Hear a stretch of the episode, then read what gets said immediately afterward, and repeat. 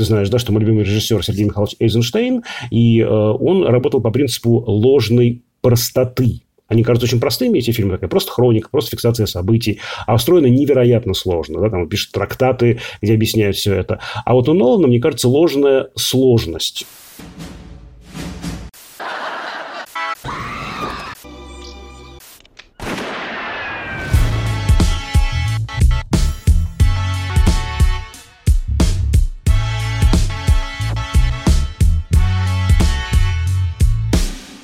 Всем привет! Это подкаст «Кинопоиска. Крупным планом». Меня зовут Дауля Джинайдаров. Я редактор видео и подкастов «Кинопоиска». Я Всеволод Коршунов, киновед и куратор курса «Практическая кинокритика» в Московской школе кино. В этом подкасте мы обсуждаем новинки проката, цифрового и кинотеатрального, вспоминаем классические фильмы иногда и советуем, что посмотреть.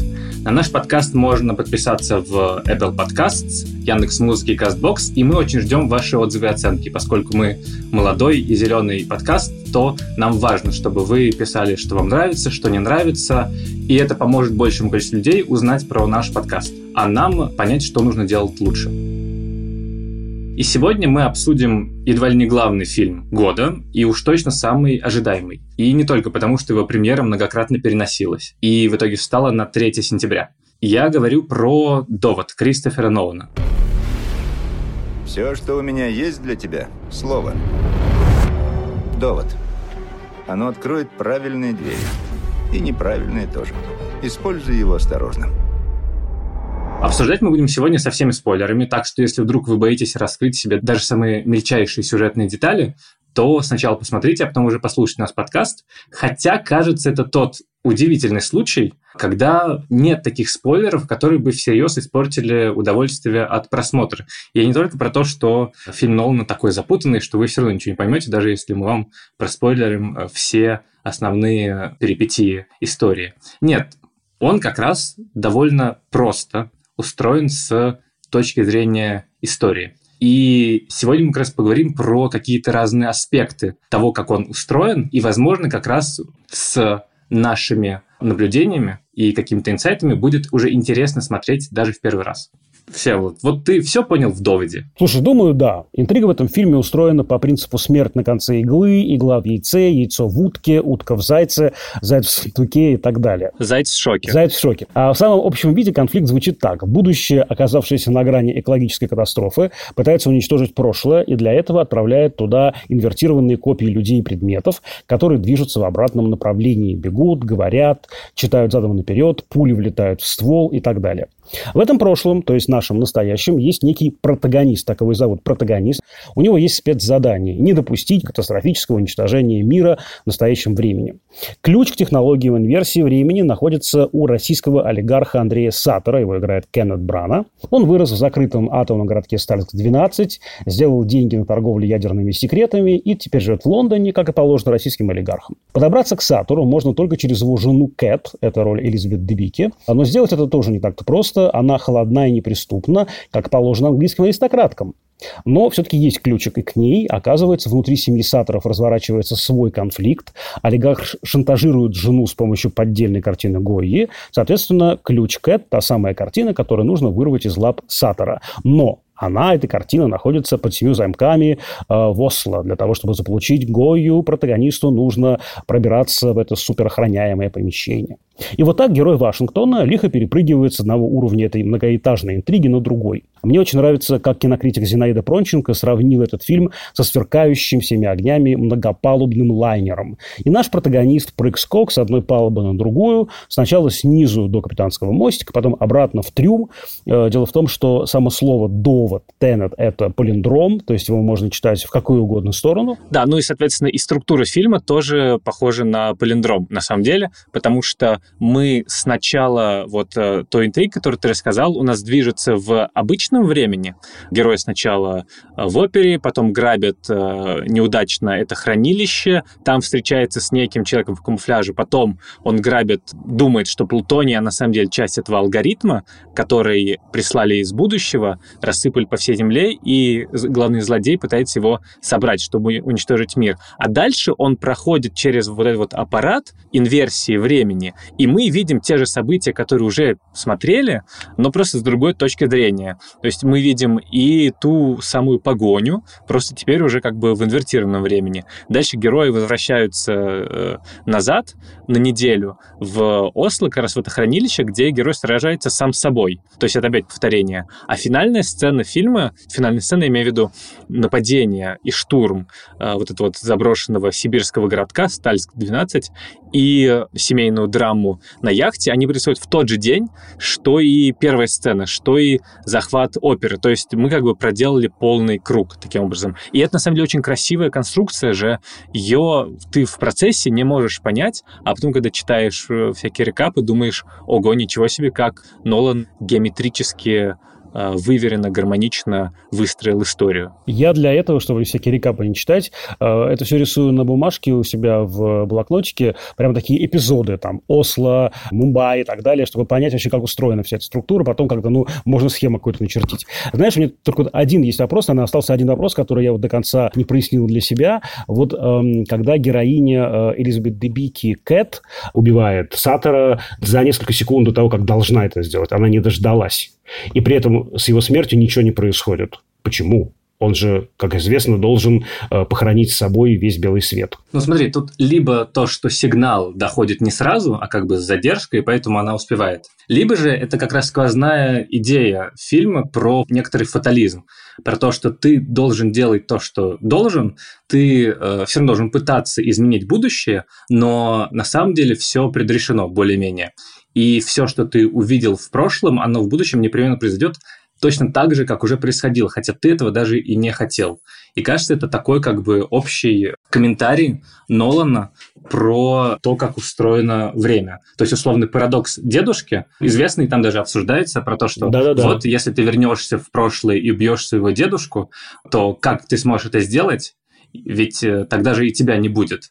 Нолан решает таким образом, что нет, ты не убьешь дедушку, просто потому что ты уже жив. Я это вот для себя так понял, что э, все фильмы Нолана действительно фаталистичны, за исключением довода, потому что финальный твист, который, я не знаю, наверное, все-таки не стоит раскрывать, он как раз про то, что э, ты хозяин своей судьбы, не какие-то там старухи слепые Мойры ткут ткань твоей судьбы, не в их руках твоя судьба, а в твоих собственных. Я вот так понял эту картину, кстати. И тогда мне категорически не нравится твоя вторая интерпретация, связанная с фатализмом. Ну, мне кажется, что это такая тонкая взаимосвязь между тем, что Роберт Паттинсон же время от времени это говорит, что мы все равно должны пытаться, мы все равно должны идти своим путем, потому что наши мотивации, они заложены в этот огромный план. И это такой большой комментарий про устройство человеческой воли.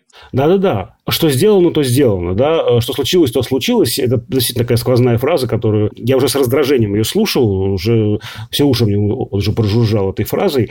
И она действительно кажется фаталистичной, но с этим финальным твистом получается, что нет. Что ты сделал, то и будет. Ну, мне кажется, что тут, как и в любом большом высказывании, Нолан а, раскидывает для тебя все кусочки пазла, а дальше ты из него собираешь то, что можешь увидеть. Это настолько нерешаемая проблема, как курица и яйцо, что, в общем и целом, то, как ты настроен к жизни, вот я, допустим, чуть-чуть более фаталистично настроен, а ты, значит, более волевой, наверное, человек.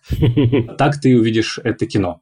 Слушай, а ты-то все понял? Да, мне кажется, что это, в принципе, довольно простая и линейная история. Ну, в основе же тут, и сам Нолан это много раз проговаривал, что это такой шпионский триллер с чуть-чуть некоторыми апгрейдами. То есть вся сюжетная конструкция, она же прямо очевидно раскладывается на любой фильм с классическим, большей части, Бондом. То есть вначале у тебя есть какая-то миссия, в которой участвует герой. Это штурм Киевской национальной оперы.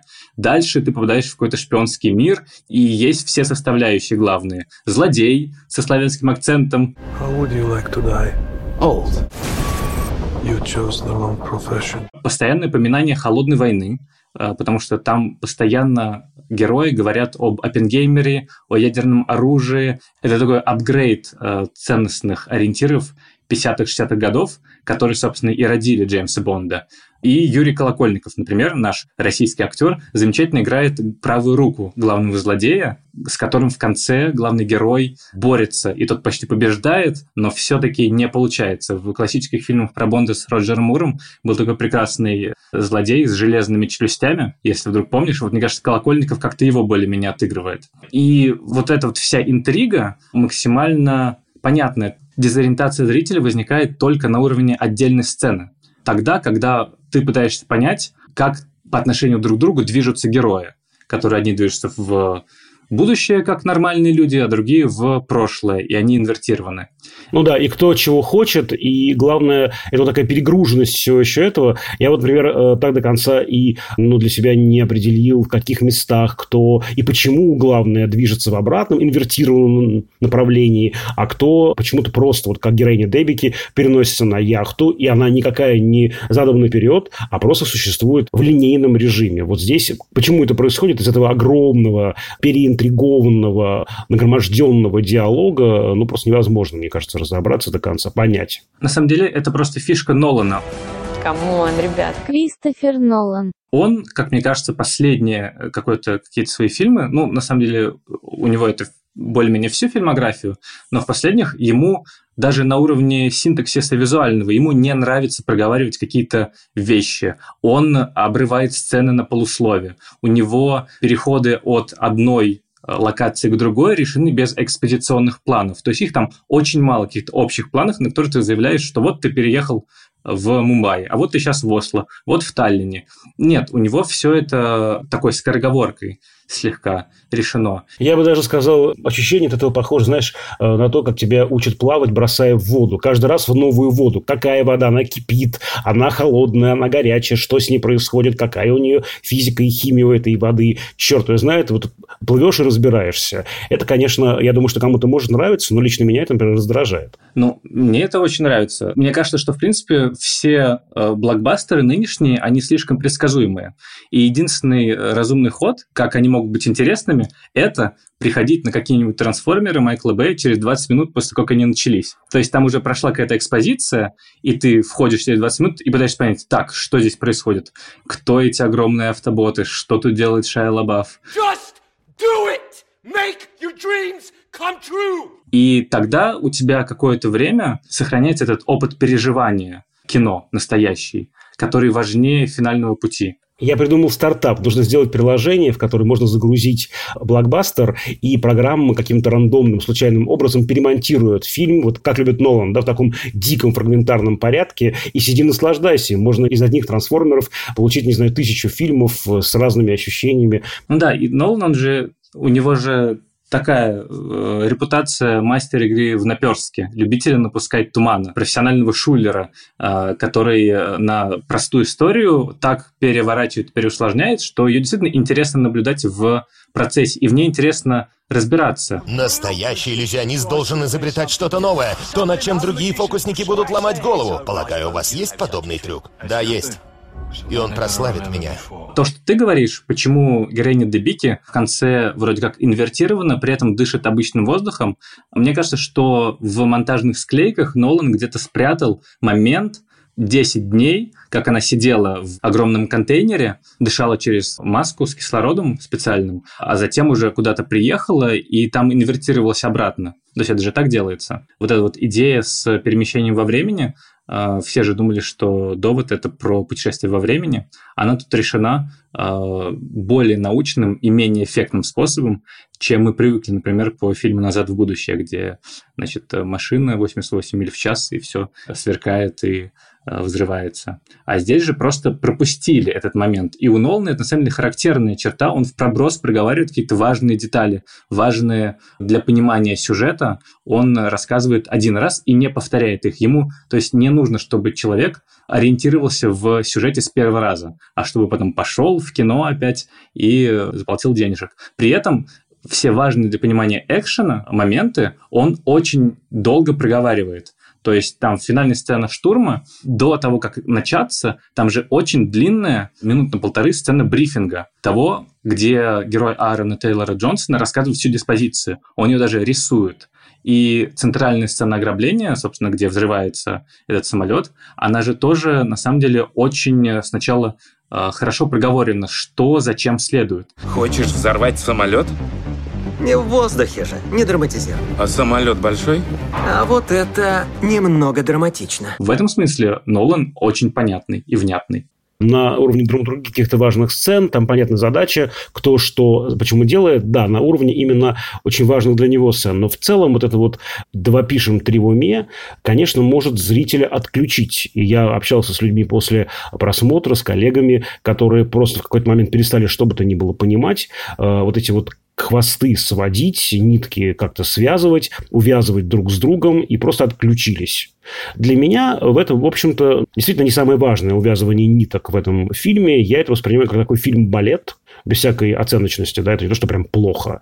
Есть прекрасные фильмы-балеты. Фильм-балет, где много действия, где много визуального, аудиального какого-то воздействия на меня. Важно для меня понимать вообще, кто, что, зачем, куда идет. Я просто наслаждаюсь вот этим чистым экшеном, который конечно, ну, действительно сделан очень мастерски у Нолана, сделал очень прям классно, и здесь не отнимешь у него ничего, да, действительно совершенное просто кино в этом отношении.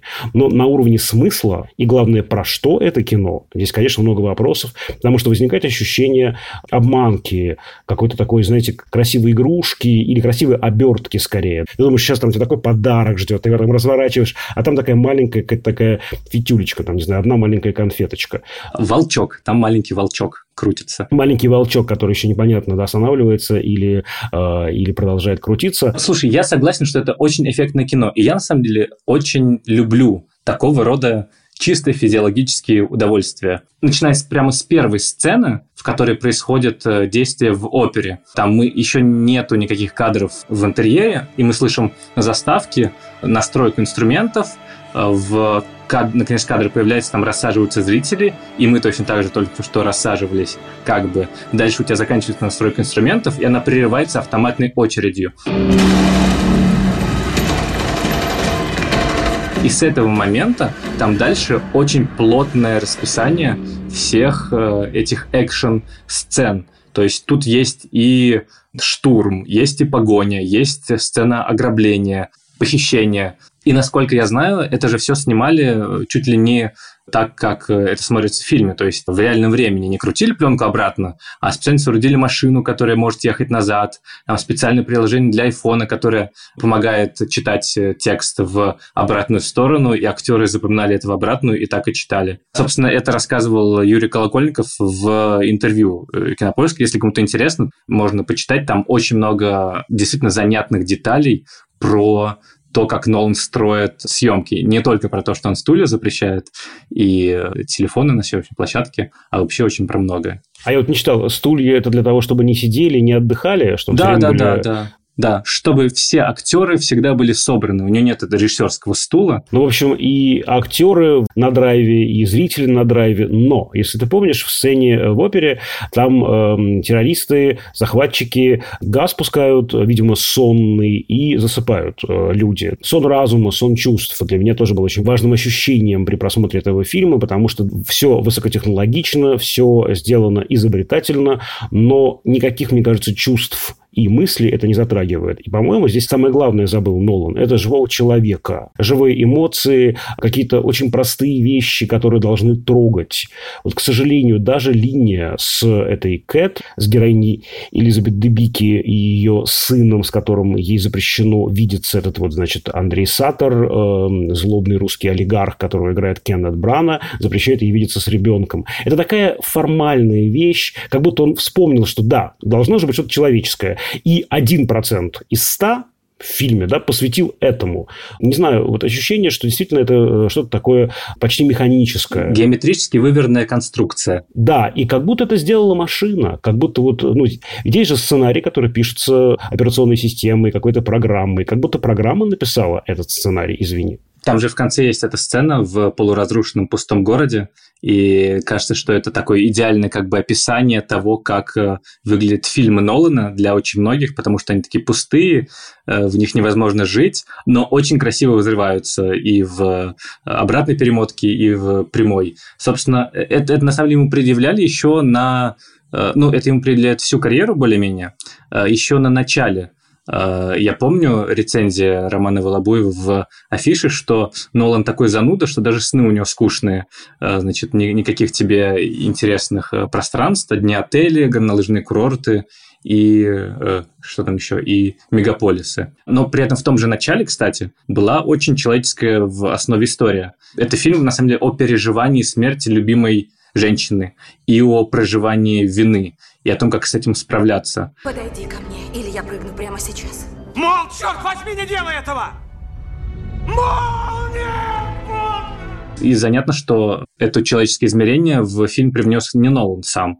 Она появилась только когда на проект пришел Леонардо Ди Каприо, после съемок «Острова проклятых», видимо, пришел и сказал, ребята, гениальная тема, мертвая жена, и у нас сразу появится интересная драматургическая конструкция. Я уверен, что Ди Каприо спасал себя, потому что он понимал, что ему, в общем-то, э, почти нечего играть. Да? Что играет Вашингтон-младший в «Доводе»? Это такая функция, которая ходит по экрану. Да? Ходит, бегает, дерется. Он отлично бегает. Он же бывший спортсмен. Он прекрасно бегает, я не спорю, но сейчас говорю именно про актерскую игру. Мы все помним этого артиста, я считаю, выдающегося артиста в «Черном клановце» Спайка Ли, и как он там был прекрасен, какая у него там была палитра, какой он действительно замечательный, именно сдержанный актер своей сдержанностью, э, очень, ну, как бы классный. Что происходит здесь с ним? Я вообще не вижу актерской игры, э, к сожалению, ни у одного из артистов, ни у одного. Вот, ни у Браны, ни у Паттинсона, ни у Дебики. У них просто персонажи такие немного функции, но при этом кажется, что, по крайней мере, броманс между главным героем Вашингтоном и Паттинсоном отыгран очень здорово. Это действительно одна из лучших экранных пар, которые у Нолана появлялись за долгое время. То есть в том же начале замечательная романтическая линия, мне кажется, была у Тома Харди и Джозефа Гордона Левита на протяжении всего фильма, которая развивалась, и за ней было очень интересно и мило наблюдать. Охрана будет искать вас. Я им обеспечу веселую погоню. А возвращайся к выбросу.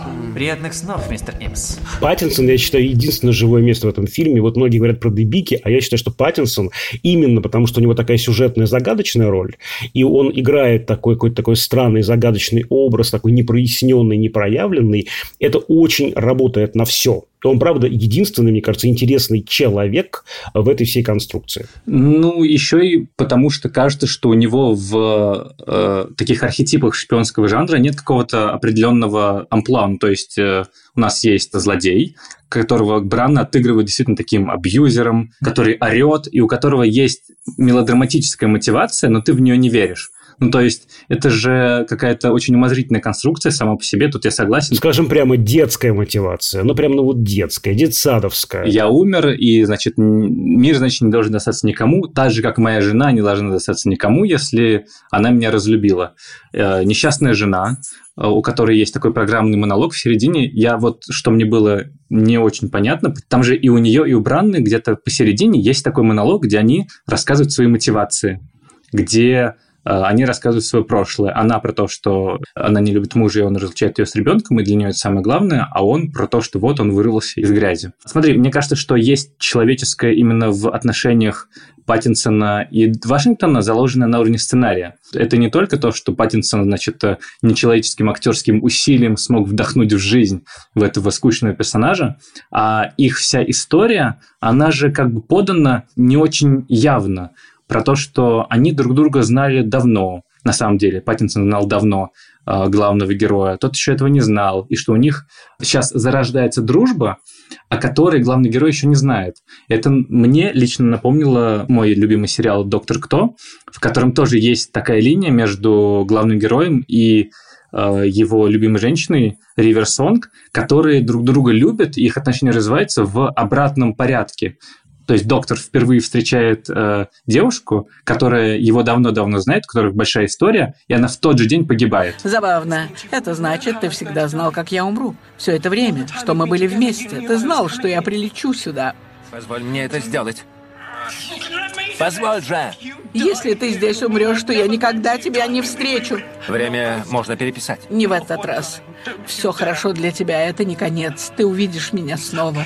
У тебя все это впереди. И дальше как бы разворачивается история на протяжении нескольких сезонов, уже зная это. И здесь, мне кажется, тоже есть такой очень человеческий момент. Кстати, я прочитал одну теорию дикую, что герой Паттинсона Нил, это на самом деле выросший сын Кэт, вот этой вот э, девушки. Я тоже читал эту теорию, там, правда, имена у них не совпадают, у них разные имена. Как ты к этому относишься? Она дикая теория, Нет, да? мне кажется, это просто уже э, всем настолько прожали уши, что «Довод» — это очень хитро устроенный фильм, что в нем э, начинает искать что-то, что нету. Скажи, пожалуйста, а есть что-нибудь, что тебе не понравилось в «Доводе»? Ты прям словьем поешь, и то хорошо, и все хорошо. И прям все хорошо действительно? Нет, не все хорошо. Мне нравится концепт изначальный. Мне нравятся формалистские э, штуки-дрюки, которые Нолан выделывает со временем. И, ну, да, вот идея инверсии – это же прям чистое волшебство кино. То есть это, это магия, это то, что ты не можешь увидеть ни в театре, не можешь прочитать в книжке, ты не можешь это даже рассказать в подкасте. Это то, что нужно э, видеть. Это такая основная базовая вещь про то, что обратно прокрутить действие. Я вот когда в подростковом возрасте впервые как-то познакомился с видеокамерой и монтажными программами, я первым делом начал пускать э, э, записи того, как э, мои друзья куда-то бегут или что-то кидают в обратную сторону и думал, ого, вот это вот невероятная красота. Это прям вот э, чистое кино. Э, ну, что мне не понравилось? Ты это немного затронул про то, о чем кино. Э, мы все-таки люди, ушибленные отечественной э, э, школы литературоведения, в котором, э, даже не отечественной, а советской, скорее, в котором важно, что хотел сказать автор, о чем это кино. И здесь действительно некоторая пустота зияет очень э, круто выстроенные концепты, но кажется, Нолан немного забыл про вот это вот высказывание. Это появляется в конце, когда главный злодей говорит, что вот мы э, осушили все океаны и моря, мы испортили природу. Это такой экоактивизм. Немного модная тема, но она появляется в одном диалоге. По-моему, не мы, а вы. Мы из-за вас это сделали. Да, да, да, да. Ну, это в смысле мы как люди настоящего. И угу. вот эта вот оппозиция, люди настоящего против будущего, интересная, она связывается немного с фатализмом. Это такой огромный страх перед тем, что грядет, перед тем, что будущее ужасно, и оно, как это в такой радикальной форме, хочет уничтожить настоящее, чтобы самому быть. И это как бы единственный намек на то, про что кино. В остальном там ничего нет. Есть финальная вот эта вот идея, тоже на самом деле удивительная. Я это сначала не понял, почему меня слегка передернуло. Но в финале у Вашингтона есть же этот прямо вот э, фраза, что вы не узнаете, сколько бомб мы обезвредили, э, чтобы вы спокойно жили. И эта идея такая немного ода силовым структурам, про то, что вы не знаете, сколько терактов мы предотвратили. И он там создает эту, собственно, секретную организацию, которая управляет миром. И вот эта вот ода ЦРУ, она меня немного как бы смутила. Понятное дело, что в шпионском триллере по-другому нельзя, но кажется, это немного неочевидный тезис для блокбастера, который, по идее, должен рассказывать о каких-то человеческих вещах. Это меня действительно смущает. Ну, то есть Нолан более-менее два с половиной часа напрягает перед тобой бицепс и показывает «смотри, как могу». Смотри, как могу пустить сцену, э, чтобы люди бежали в двух разных временных направлениях. Попробуй разберись. Но зачем это нужно после просмотра, действительно не очень понятно. Действительно, это вот такой э, кубик Рубика, который, э, в общем, наверное, и не складывается, по большому-то счету. Да? Он очень красивый, там очень красивые эти все кубики, квадратики, окантовочки у них. Но складывается ли он, а главное, зачем его складывать, большой вопрос. Э, мне еще очень нравится, э, ну, ты знаешь, да, что мой любимый режиссер Сергей Михайлович Эйзенштейн, и э, он работал по принципу ложной простоты. Они кажутся очень простыми, эти фильмы, такая просто хроника, просто фиксация событий, а устроено невероятно сложно. Да? Там он пишет трактаты, где объясняют все это. А вот у Нолана, мне кажется, ложная сложность. Вот кажется, что здесь все закручено, перекручено, и вот так, и вот это. И наверняка у Нолана есть какой-то э, гайдлайн, да, какая-то библия этого фильма, где все прописано, что, кому, кто сказал, почему, кто делает. Но так ли это важно? Вот самый главный вопрос. Как аттракцион, да, это выдающаяся штука. Очень-очень крутая, очень классная. Дюнкерк тоже был, кстати, аттракционом. Тоже таким шумным э, аттракционным фильмом. Но в Дюнкерке тоже было что-то человеческое для меня. Потому что он как будто бы э, заставлял меня, как зрителя, э, в современности пережить тот ад войны, который проживали его герои. С этим несинхронно идущим временем, с вздымающейся землей, с горящей водой. И вот там э, это работало. и э, эту картину я э, очень люблю на самом-то деле. Там же антимилитаристский пафос э, как раз Абсолютно. в Дюнкерке. И на самом деле неочевидная для военного кино идея. То есть э, Дюнкерк – это же история поражения, но она рассказана как история как бы победы, что выжить, что спасти сколько-то людей – это уже настоящий героизм. И спастись самому. Это невероятно круто. И, кстати, это, это не просто не самое очевидное, а как будто противоположная да, военному кино идея. Вот это, мне кажется, очень крутая вещь Дюнкерки. Да. Да. Ну и в «Интерстелларе» тоже, как, как бы его не э, ругали за ту же напыщенность, за то, что он пытается стать новым Стэнли Кубриком и снять свою космическую Одиссею, высказаться прямо про все человечество. Там в основе вот это вот, на самом деле, частная история отца и дочери – Э, все вот эти вот мемы про надоедливого батю, который скидывает книжки в шкафу, это же как раз у Яндекса было исследование просто, как ищут э, фильмы, по каким поисковым запросам, и там э, Стражи Галактики Э, искали э, фразами фильм, в котором енот говорит и дерево живое, вот что такое, и как раз «Интерстеллар» искали по фильм, в котором батя пытается привлечь внимание дочери в шкафу. Это же на самом деле идеальное описание фильма, а он про отношения внутри семьи. И Нолан, собственно, когда Хансу Циммеру заказывал музыку, он как раз ему не говорил, что это sci-fi кино про судьбы человечества, он говорил, это про отношения между отцом и сыном. Ну, он ему сказал, что отцом и сыном, потому что у Циммера был сын, а не дочь. Но в итоге, конечно, в этом есть какая-то такая очень пронзительная история. Никто мне не верил. А я знала, что ты вернешься. Откуда? Потому что мой папа пообещал мне. Ну, слушай, Нолан, по крайней мере, последнее какое-то время, он же зрительский режиссер на самом деле. Просто э, многомиллионными сборами и признанием критиков он выбил себе право на то, чтобы пестовать свои маленькие личные обсессии. Вот нелинейный нарратив и сложные отношения со временем, потому что и «Престиж», которым был рассказ внутри рассказа, и «Начало», которым было «Три уровня сна», и даже первый «Бэтмен», «Бэтмен. Начало», сейчас, если его пересмотреть, там же тоже нелинейная структура. Там начинается все где-то с середины, где Бэтмен, э, не, у него не умирают родители, а где он где-то там скитается. Ты сильнее, чем твой отец. Ты не знал моего отца. Но мне знакома твоя ярость. Немыслимый гнев, превращающий бесценную память о любимых тобой людях в яд, отравляющий душу. И вдруг думаешь, если бы любимые люди никогда не жили на свете, это бы избавило тебя от боли. Еще у него есть эта бдикная реалистичность, что надо снимать на пленку, и поэтому как бы нужно идти в кино. И он никогда не был режиссером именно радикалом. И поэтому как бы это такой очень крутой летний блокбастер, но требовать от него большего, конечно, не стоит летний-осенний блокбастер, да? Ну да, из-за всех этих э, инверсий и переносов и игр со временем он стал осенним. Да, и, кстати, я думаю, что из-за этого у него э, столько э, проблем сейчас начинается, потому что очень много ожиданий, слишком много ожиданий. Вот так, ну, так долго ждали, у него репутация фильма, который должен спасти мировой прокат и мировую киноиндустрию. И это, конечно, я согласен, что ожидание завышает. И в этом смысле это претензии, конечно, не к Нолану. Ты вспоминал про начало. Я считаю это вообще таким фильмом поворотом в его фильмографии, а, потому что действительно он окончательно отворачивается от своих инди э, идей, инди проектов и превращается в такого режиссера большого э, коммерческого кино. А, мне очень дороги, кстати, его ранние инди-фильмы. И, кстати, вот эта вот идея, э, казалось бы, новая, казалось бы, такая оригинальная, встречного движения времен, линейного или вертированного, уже была в фильме «Помни», потому что там вроде как каждая последующая сцена оказывается предыдущей, и время идет вспять. Но есть один сквозной эпизод, к которому мы время от времени возвращаемся, и там время линейно течет. Ты нифига не знаешь, ты просто в счастливом неведении, да? Слушай, у меня, ты знаешь... Я знаю про твою вонючую болезнь, Ленард. Знаю даже больше, чем надо.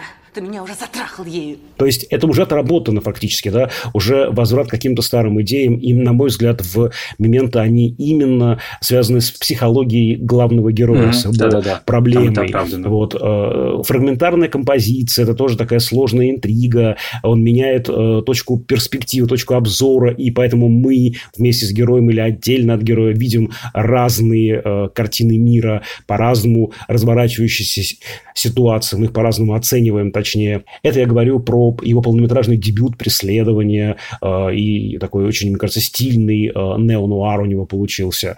«Бессонница» очень простой для Нолана, очень прямолинейный для Нолана, очень тонкий и психологичный фильм с Аль Пачино в главной роли. Вот э, я бы, наверное, эм, оценил «Довод» как такую сумму приемов всех фильмов Нолана. Он как будто бы из всех своих фильмов взял понемножку, но больше всего из этих ранних картин. Слушай, как думаешь, а куда он пойдет дальше в этих играх со временем? Ну, то есть, э, у, у него же есть, с одной стороны, вот идея, что нужно как-то э, максимально на микроуровне усложнить драматургию, как раз вот это вот играми с темпоральностью.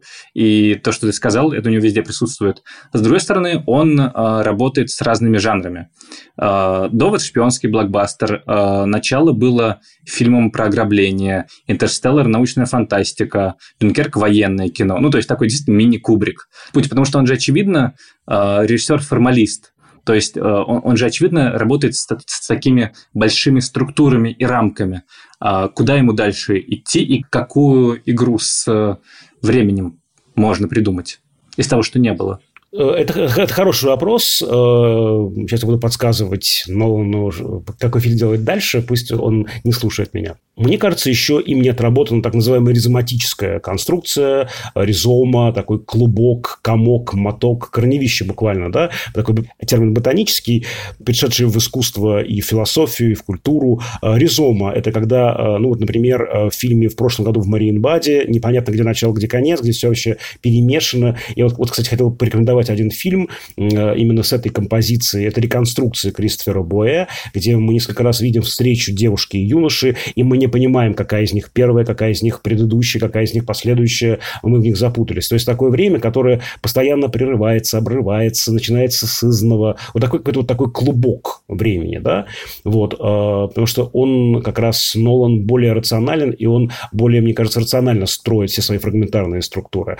А, или еще есть так называемая периодическая концепция времени, основанная на древнеегипетской хронологии, когда после какого-то события время обнуляется. Умер фараон, время обнулилось. Ну, вот, например, есть фильм «Грань будущего» э, с Томом Крузом, да, где э, время буквально обнуляется и отбрасывает его, как в компьютерной игре, к некой точке пробуждения, к точке начала, к точке нуля. Может быть, в эту сторону ему стоит пойти. Мне кажется, единственный жанр, который он не отработал, это комедия, но это вообще не территория Нолана, поэтому даже не знаю, как ему соединить из моих советов ризому, периодическое время и комедию. Мне кажется, ему нужно забыть о моих советах, иначе я его научу плохому. Ну, слушай, мне кажется, если Нолан снимет э, ремейк «Дня сурка», это, конечно, было бы очень круто э, с э, постаревшим Биллом Мюрреем.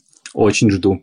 Ну, ну, комедия действительно, наверное, не его жанр, потому что, опять, давняя претензия к Нолану, что у него нет чувства юмора. Кстати, в фильме, наверное, Паттинсон один из тех самых приятных персонажей, потому что он там единственный шутит. Майкл Кейн еще шутит. У Майкла Кейна есть целые две шутки. Да, ну, у него всего там 10 реплик, из которых две шутки. Его очень мало. Там одна сцена. И, наверное, и Майкл Кейн, и Паттинсон – это такие приветы от э, э, родовых признаков шпионского боевика. Про Бонда вот эти вот все колкости, э, остроумные фразочки, которые друг другу бросают герои, походя, спасая мир. И Майкл Кейн, конечно, это тот э, образ э, британского шпиона, британского аристократа, э, с которым э, э, фильм Нолана ведет диалог, потому что как бы он выводит главного героя афроамериканца, такого, который не умеет носить костюмы, который не очень вуманайзер на самом деле, и сталкивает его с ироничной традицией. И ближе к второй половине действительно вот эта вот ирония, она пропадает, и Паттинсон, это просто главная боль, он перестает шутить. Это прям очень жалко мне было. Есть шутка, которая взбесила всех кинокритиков, ну, по крайней мере, с кем я общался. Э, кажется, это будет концом прекрасной дружбы. Да, такой да, перевертыш. Да, да, да, да, знаменитые фразы из Касабланки. Да, такие есть э, такие попытки пошутить, но в целом, действительно, мне кажется, на, эм, не знаю, там сколько, ну, условно, 120 страниц сценария, дай бог, полстранички этих шуток наскребем. Ну, слушай, там, там есть эта ненамеренная шутка, э, которую я не уверен, что многие заметили, но поскольку я недавно пересмотрел фильм «Сумерки», для того, чтобы сделать видео про фильмографию Паттинсона, то там же этот шпионский код, который говорят друг другу герои, мы живем в сумеречном мире, и дальше нужно ответить. И э, когда это говорят Паттинсону, который э, заслуженный Эдвард Каллен Америки, я лично чуть-чуть э, как-то улыбнулся. Да, «Сумерки», «Закат», там действительно такие ключевые слова, такой пароль, который э, нужно произнести. Но э, вот я здесь не улыбался, а скорее скрежетал зубами, потому что выспренно, очень, э, опять же, амбициозно, очень пафосно. Ну, господи, ну, прям сил нет никаких. Ну, короче, мне кажется, что Нолану дальше нужно идти в фильм ужасов, который должен происходить в чем-то сознании, и там как раз, возможно, это э, ризоматическая структура, когда из ниоткуда возникают какие-то образы и персонажи. А зачем Нолану до лет? Пиши сценарий, да снимай сам. Зачем Нолану отдавать такую крутую идею? Серьезно тебе говорю. Хорошо, позову Роберта Паттинсона, надеюсь, он будет свободен, и что-нибудь сварганим. Звучит дерзко. Я думал, ты скажешь безумно. Мне кажется, еще что в этом фильме очень важно, это музыка. А, просто мы с тобой были на одном пресс-показе, и на нем в кульминационной сцене э, полностью вырубился звук. И это случилось так, на таком подходящем моменте, что сразу и не стало понятно. Там, когда да, одна из... как будто оглушили, да? Да-да, там одна из групп подлетает к месту взрыва, и лидер этой группы говорит, вот сейчас будет э, взрывная волна.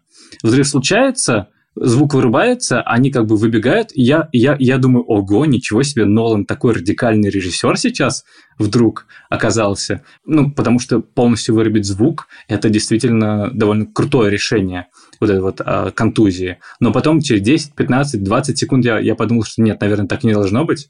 Эксперимент затянулся. Да, да, да. Но Нолан действительно, это вот эта вот э, музыка, а без нее все совсем по-другому воспринимается. Эти бухающие перкуссии, они, они очень сильно влияют на твое переживание и на самом деле на понимание того, что происходит. Потому что в фильме, там в этой кульминационной сцене, э, две группы движутся в обратных направлениях. То есть одна в будущее, а вторая в прошлое. И их разграничивают как раз музыкой. То есть одна мелодия движется обычно, а вторая в обратную сторону. И там еще третья линия на яхте, где, собственно, Сатор с женой пытается как-то разобраться.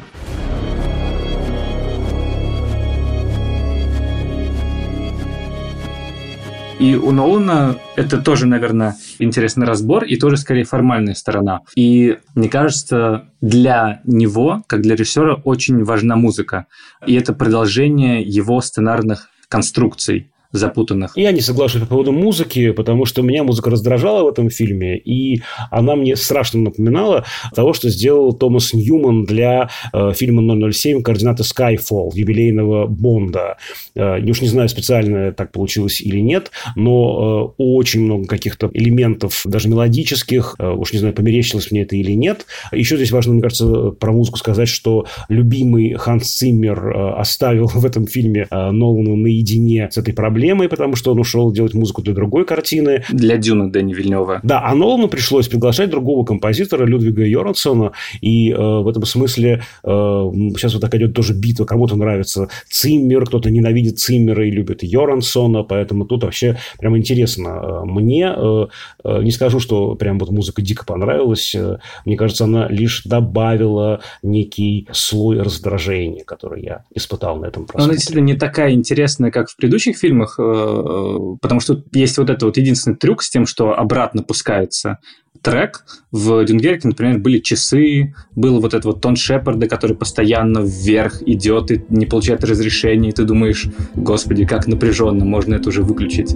А, настолько тебя затаскивает внутрь фильма. В «Интерстелларе» создается ощущение что иногда, что Ханс Циммер заснул на своем органе.